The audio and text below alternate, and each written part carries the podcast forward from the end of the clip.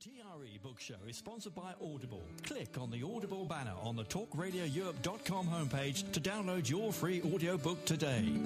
Terms and conditions apply. The Book Program. Presented by Hannah Murray. Joining us here in the studio is Maria Jose Garcia Barcos. She's a local author and she's just published her debut novel. It's called The Cats in the Purple Light. Welcome, Maria. Hello, Hannah. Hi, thank you very much for coming in. Thank you. And uh, I love your book already because it's about cats. I love cats. And I'm happy you Uh, love it. we, we were just talking about it, and, and you were saying how you think more and more people are, are loving cats more than maybe they used to. Yes, because when I start to work in the street with the cats, people should tell me bad words and sometimes throw me stones. and now uh, this has changed. That's They- awful. People used to throw stones at you for feeding cats. Yes. Incredible, terrible. but it's true. And whereabouts was this? This was um, where the place you mean? Yes. in the center of Marbella. In Marbella. Yes, Gosh, that's yes. terrible. And how long ago are we talking? That Uh, 14 years ago. wow.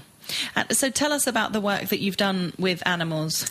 What I do is I collab- collaborate with AAA, but I go um, free on my own. eh? So I feed the cats and I neuter them with some vets who um, do it free for me, so I don't have to pay the operation. But yes, I, I pay the food, no? But I love to pay it because I love cats. And you've been doing this for 14 years. 14 years, yes. And what made you start? Um, I saw the, the woman who used to feed them died. And it was very funny because I had a dream about her that uh, she appears in front of me and I say, oh my God, what's wrong with her, no? And two days later, I find out she, she died. So I thought about the cat, so who is going to feed them now? And I did, no? I started to do it. And how many cats do you actually have in your home? Um, at home, I have three. Three. Okay. and uh, how long uh, have you before you started working with the cats? Have you um, have you always loved cats? Do you know where your love of cats come from? always, always since I was a baby. But my mother never let me have a cat. but I was in my grand, grandfather's uh, house, who had cats, dog, and more animals. Yeah. And uh, why did you decide to write this book then? What was the inspiration behind it? Um, the inspiration, well, I I always thought to um, to write, but um, I didn't know how. And somebody came to tell me, why don't you write? Why don't you write a book? And I said, oh, I don't know how, no. And the next day, another person told me the same. So I thought it was something important to to think about, no. And this day, I I arrived home. I had lunch. I was going to have a siesta, and suddenly the structure of the book came to my mind. So I thought it was something very important, and I started to write. Mm. And, And- the inspiration is um, with the cats in the street. And it's called The Cats in the Purple Light. What's the significance of the purple light? Because there, there are more circles, uh, red, yellow, orange, but the um, purple is the most um, um, conscience uh, circle. They are the cats with more conscience, with more love, and they have um, a mission who is to touch the hearts of the people who doesn't like animals. So you're you're planning on uh, spreading the joy and spreading the love, Yes. uh, and you, the cats are doing that. Do you think? Yes, of course, they are doing that. Yes. So how much uh, how much of the story is true and how much is fiction? Um, well, for me, fiction is not fiction, but I understand it's fiction in this earth. No? Yeah. Mm, but what is well, what is not fiction is that I feed them and they come from the violet circle to the community, the human community, to make a situation of advance, touching the hearts. No, that is true. They come to the street to uh, when I feed them. some people comes around and some said, "Oh, this lovely cat." And one day, another day, another day, I saw people that in the beginning they didn't like uh, cats, and now they love them. So something is happening. And do you think uh, do you think this is to do with the cats changing or people changing?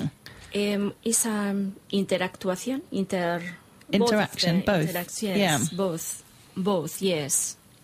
So, to explain a little bit more of the story, then. What what can people expect Mm-hmm. from the book?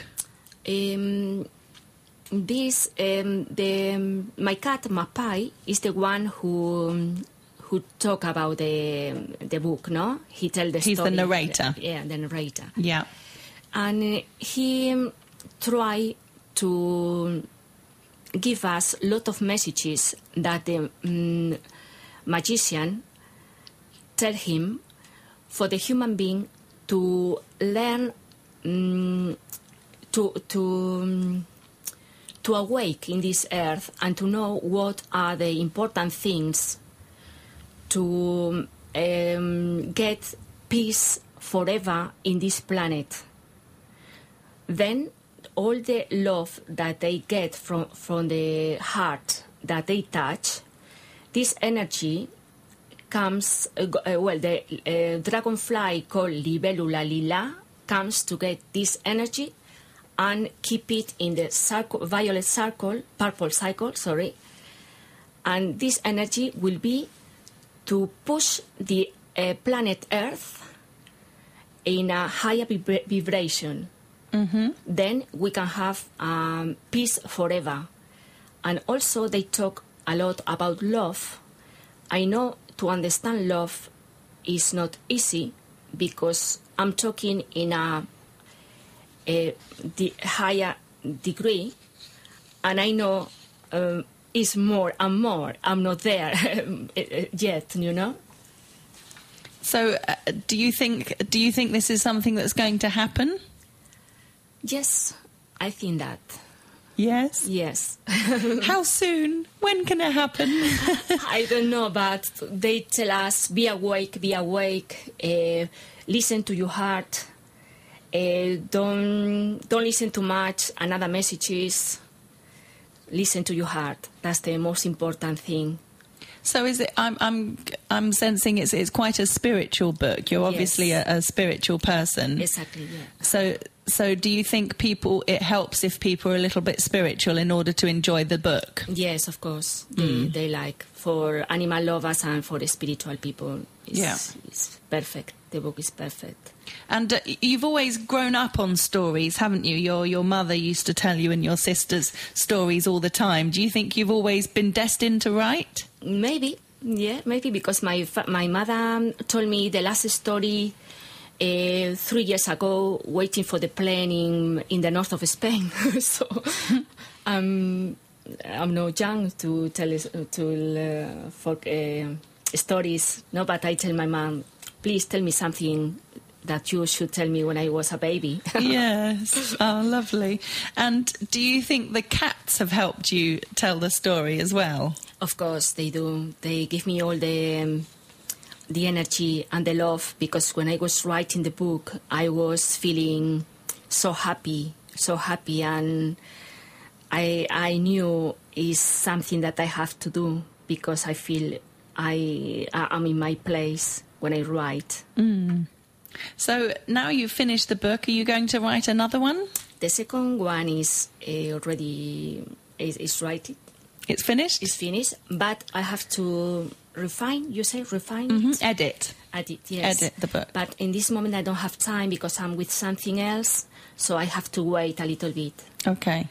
Well, it's been uh, really lovely to meet you, and uh, your book is beautiful. I'm really looking forward to, to getting stuck in. It's called The Cats in the Purple Light, and it's by Maria Jose Garcia Barcos, who's been with us in the studio. Thank you for joining us, Maria. Thank you very much, Ana. Talk Radio Europe. TRE. Your voice in Spain.